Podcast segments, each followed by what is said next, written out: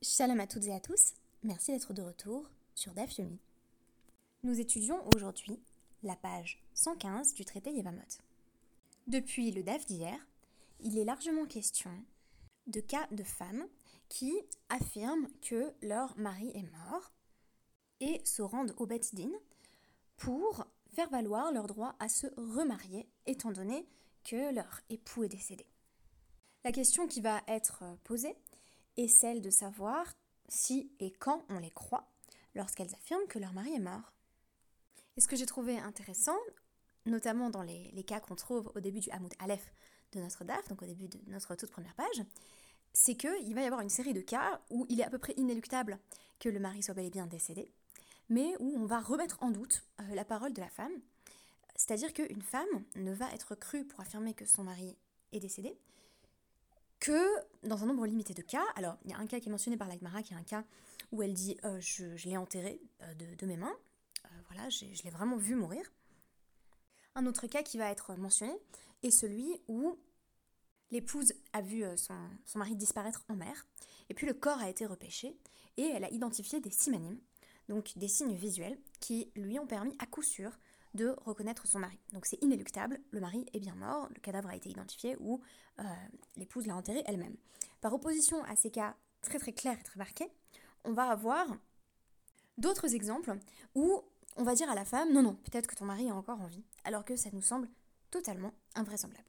Du coup, euh, quand euh, j'ai cherché la référence du jour, j'ai brainstormé avec mon mari, comme souvent, et je disais, est-ce que t'as pas une idée de référence où un personnage dont on pense qu'il est bien mort euh, finit par s'en sortir. Et alors, euh, presque tout de suite, il m'a dit ben, Tintin. Donc j'ai pensé à citer Tintin au Tibet, puisque pendant une bonne partie de Tintin au Tibet, on pense que Chang est mort, mais celui-ci finit par être sauvé par notre héros, le, reporter. Mais en réalité, on aurait pu citer à peu près n'importe quel Tintin, comme par exemple le Temple du Soleil, où on a également l'impression que c'est la fin, pour notre protagoniste à Oupette, mais il n'en est rien, puisque évidemment, en tant que protagoniste, Tintin se sauve toujours. Je pense que vous aurez euh, comme ça d'autres références qui, vous viendront euh, en tête. Références culturelles où on a l'impression que tout est perdu euh, pour un personnage et en réalité il finit par s'en sortir, voire par s'en sortir de façon répétée, ce qui est peut-être un petit peu la recette. De nombreuses séries qui vont faire intervenir au fil d'aventures plus périlleuses les unes que les autres, euh, des, protagonistes euh, qui par définition sont dans une situation de risque mais s'en sortent quand même. Alors ça va être la même chose, le même scénario pour nos maris euh, prétendument miraculés. Donc le premier cas que je vais citer qui sera tiré de la Gemara, c'est donc à la toute fin du Hamoud Bet, du DAF précédent. C'est donc Iba Il y a une question qui a été posée. donc c'est Erzikari, Milchama Baolam Mahu. Donc c'est une femme qui se présente devant un Betin en disant bah, Je viens d'Ukraine, euh, voilà, il y, a une guerre dans le monde, euh, mais ce n'est pas euh, dans le même lieu que le Beddin. Donc, je viens d'un pays en guerre, voilà, l'Ukraine par exemple, et mon mari est mort là-bas. Mao, alors est-ce qu'on la croit? Mi amrinan, mal.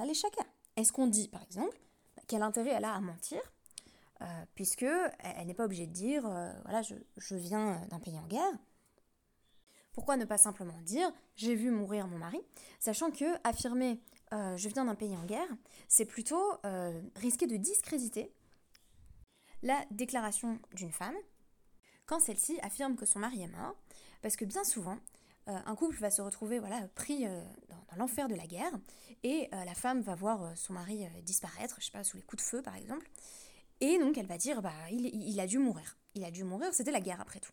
la guerre en Afghanistan, euh, je l'ai vu euh, disparaître euh, sous une volée de balles. A priori, il n'est plus parmi nous. Mais en réalité, dans le chaos de la guerre, il se peut tout aussi bien qu'il ait survécu.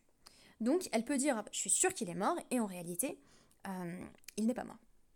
Il faut savoir que des cas comme ça, des, cas de agunotes de ce type, de, femmes qui risquent tout à fait d'être enchaînées à, leur mari, peut-être même à leur mari défunt si celui-ci est bien mort, il y en eut d'innombrables, notamment pendant la Shoah le, rabbinat de Bergen-Belsen notamment a, publié un, décret visant à, libérer euh, les hommes et les femmes, puisque d'après la Takana des Rabbeinu Gershom, un, homme ne peut pas non plus se remarier euh, sans l'aval de sa femme. Donc un décret visant à libérer hommes et femmes dont les époux et épouses avaient péri pendant la Shoah. Parce que le problème qu'on avait pendant la Shoah, c'est effectivement que soit on avait un témoin, Ed Echad, qui pouvait dire Oui, j'ai vu, euh, j'ai vu cet homme, j'ai vu cette femme, euh, je les ai vus euh, entrer dans la chambre à gaz, ou, voilà. donc, pas de doute sur leur destin. mais il y avait aussi bien des cas où on ne retrouvait tout simplement aucune trace de la personne, et donc il fallait pouvoir libérer les, victimes, les, les, survivants, les survivantes de mariages qui étaient littéralement morts. Alors au début, euh, j'avais, euh, je m'étais même posé la question de si j'allais pas axer tout le podcast euh, là-dessus, mais ça m'a semblé un petit peu déprimant, donc je vais plutôt parler de ces cas de, mariage, ou plutôt de, mari qui serait sauvé miraculeusement. Alors je poursuis à partir de la Gemara, des Ibaya Amra. Si elle avait voulu, elle aurait pu dire Shalom Baolam, il y avait la paix dans le monde et il est mort, voilà, et comme tout un chacun. je viens d'un pays en paix, et puis j'ai vu mon mari mourir, j'ai le droit de me remarier. Odilma, Kevan de Ichaska, Amra, Bi de Dame. Veloate, Mali les ou Mara. Ou alors peut-être que euh, quand elle dit il est mort à la guerre, euh, donc Amra Bidedame, elle dit ce qui a l'air, euh, ce, ce, qui semble être le cas. Donc c'est l'exemple que je donnais. voilà, elle, a vu une situation qui était euh, particulièrement susceptible de causer la mort du mari, donc elle dit il est mort. elle n'a peut-être pas vu mourir de ses yeux euh, véritablement, elle dit bidé damé, ce qui a l'air d'être le cas. Velo até malil shaker ou mara. Et on ne dit pas que le fait que elle n'a aucun intérêt euh, à mentir en la matière nuit à cet argument. Donc c'est pas parce qu'elle dit je viens d'un pays en guerre que on doit dire ah mais il n'y a pas de raison euh, a, pas de raison qu'elle ait menti parce qu'a priori elle a rajouté une information qui était plutôt en sa défaveur. On dit oui, mais peut-être qu'elle a mal vu ou qu'elle a cru voir. Donc c'est pas qu'elle ment, c'est que euh, elle n'a pas assez d'informations. Tashma, on rapporte une braïta pour essayer de, répondre à la question est-ce qu'on croit la femme sur parole ou non? Alors, c'est le cas euh, d'une femme qui vient au Beddin en disant Isinu allez-nous baït ou Isinu allez-nous mera? Hu met veani nitsalti. Donc euh, j'étais avec mon mari dans une maison et ils, ont mis le feu à la maison, ils ont mis le feu à la grotte où on était. Lui, il est mort et moi, j'ai réussi à, me sauver. On dit à son sujet, Einan Emenat, on ne peut pas la croire. Parce qu'elle n'a pas vu euh, son mari brûler, elle s'est tout simplement enfuie de la maison et puis ensuite elle n'a pas vu sortir. Euh, donc ici, on présuppose qu'il pourrait être un miraculé. Shan et c'est différent dans ce cas. De Amarla, parce qu'on lui dit, qui des Ledidar, Itrish Nissa, les idées Nami. Puisqu'un miracle s'est produit pour toi, il se peut tout aussi bien qu'un miracle se soit produit pour lui. Par conséquent, il a pu tout aussi bien survivre, même si tu ne l'as pas vu sortir de la maison en flammes ou euh, de la grotte en flammes, euh, mais Par conséquent, le présupposé dans le cas où on n'a pas vu son mari mourir, mais où on présuppose qu'il a dû mourir, et qu'il est encore en vie. Tashma. Naflou, euh, allez nous goyer. Alors, maintenant, cas inverse, où on a l'impression qu'on croit la femme sur parole, euh, une femme qui dit on a été attaqué euh, par des non-juifs euh, ou par des lissimes, des brigands, Humet Venitsalti, il est mort et j'ai réussi à me sauver, Neimenet, celle-ci on la croit. Hatam, qui est des Ravidi. Ce qui montre que dans cette braïta, on suit la vie de Ravidi qui a dit Isha, Kele Zaina Alea. Littéralement, une femme a ses propres armes pour elle, c'est-à-dire que, bah, en général, quand des brigands s'attaquent à un couple, ils ont plus tendance à tuer l'homme et à laisser la femme en vie. Euh, quitte à lui faire subir d'autres sévices, par malheur. Euh, donc c'est comme si on calculait voilà, le, nombre, le nombre d'agressions. On disait bah, les, femmes sont généralement plus protégées des agressions. Euh, on s'attaque moins facilement à, à une femme qu'à un homme. Je serais intéressée de consulter des statistiques. Est-ce que c'est quelque chose de, de vérifier? Est-ce que effectivement la plupart des agressions concernent des hommes? Je sais en tout cas que dans, dans ma maigre expérience, quand j'étais en, collège, euh, donc euh, ce qui s'appelait ZEP+, à l'époque, ou REP+, euh, des garçons effectivement très batailleurs qui passaient leur temps à taper la tête, à se taper la tête les uns aux autres, disaient on touche pas aux filles. Donc j'ai peut-être l'impression que c'est ça que, que Ravidi est en train de nous dire, quoi. Les, femmes sont préservées parce que ce sont des femmes. Donc quand on a une bonne raison de croire la femme, on la croit. Ce qui lui permet de se libérer et par conséquent d'épouser qui elle veut. Parce que tous ces cas, ils ont des, ramifications importantes et graves. Hein. C'est-à-dire que dire qu'on ne croit pas une femme, c'est dire qu'on ne lui permet pas de se remarier. Donc imaginez le, cas de la maison dont on parlait tout à l'heure. la maison est en flammes, la femme est sortie, elle n'a pas vu son mari mourir, mais bon, bah, elle n'a pas vu non plus s'en sortir. Et on lui répète, non, mais c'est peut-être un miraculé oui, enfin super, mais du coup cette femme elle peut pas se remarier. Donc il euh, y, a quand même des enjeux forts euh, dans le fait d'écouter la parole d'une femme ou non. Et donc il doit y avoir à chaque fois euh, des enjeux concurrents qui doivent être forts également. C'est-à-dire que il y a toujours de l'espoir pour la vie de quelqu'un. Enfin, si on l'a pas vu mourir, on, on espère tout simplement. on, garde en vie l'espoir, on espère qu'il s'en est sorti. Et ça, ça semble être une valeur suffisamment forte pour la Gemara pour empêcher de libérer des femmes à Gounot, dans certains cas puisque là on a vu ici qu'il y avait un cas inverse. Et ça va très loin, cette idée de, euh, devoir voir la mort du mari. Je vais rapporter une dernière anecdote. Euh, Gavra euh, dit Bishvile, Hiloule, Itlai, Noura, Be Ganane. Donc, c'est l'histoire d'un homme, à la fin de son mariage, il était donc en avec, avec sa femme. du coup, il n'y avait pas d'autres témoins. Et puis, un feu s'est déclaré.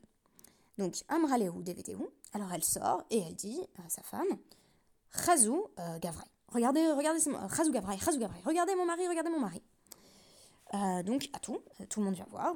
Chazou Gavra, Chaocha, euh, dit Shede.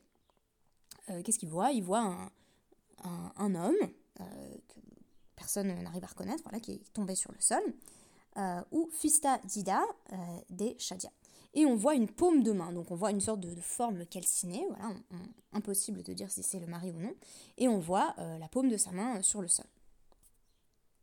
Alors, ça va, Rabbi Chia Baravin, Lema, Haïnu, euh, baït, ici nous allez nous mehara. Donc, Rafria Barabin, il dit c'est comparable au cas où la femme dit bah, ils ont enflammé notre maison, ou ils ont, mis le feu à notre, à grotte. et donc, on, on, va ne pas croire la femme dans ce cas-là. Amarava Midame, est-ce que ces cas sont vraiment similaires? Puisque dans le cas euh, de, la grotte ou de la maison, euh, elle n'a pas vu mourir son mari, elle dit simplement bah moi je m'en suis sortie, et puis lui, vu qu'il est resté dedans, il est sans doute mort. Hatam, lokama, hazugavrai, hazugavrai. Dans les autres cas, elle disait pas mais regardez mon mari, regardez mon mari, là, elle l'a a priori vu mourir. Veod, kavra, rocha, tishte, ou dida, Et puis là, en plus, on a une autre différence, c'est qu'on a un cadavre sur le sol, euh, et puis a priori, euh, elle s'était isolée avec un homme, son mari, et on a une main. Donc on a vraiment des, bah, ce qu'on pourrait appeler, euh, c'est pas des simanimes comme dans le cas euh, qui va être exploré plus, loin dans le DAF, des, hommes qui se sont noyés, et puis on, retrouve des, signes identificateurs, donc ils n'ont pas tellement changé. Là vraiment l'homme il a changé. Mais on a tout de même des restes, des reliquats qui permettent a priori de l'identifier. Alors pourquoi est-ce que Rav Baravine ne permet pas à cette femme de se remarier? Donc il dit euh, Emma, Inish, Acharina, Ata, euh, Latsule.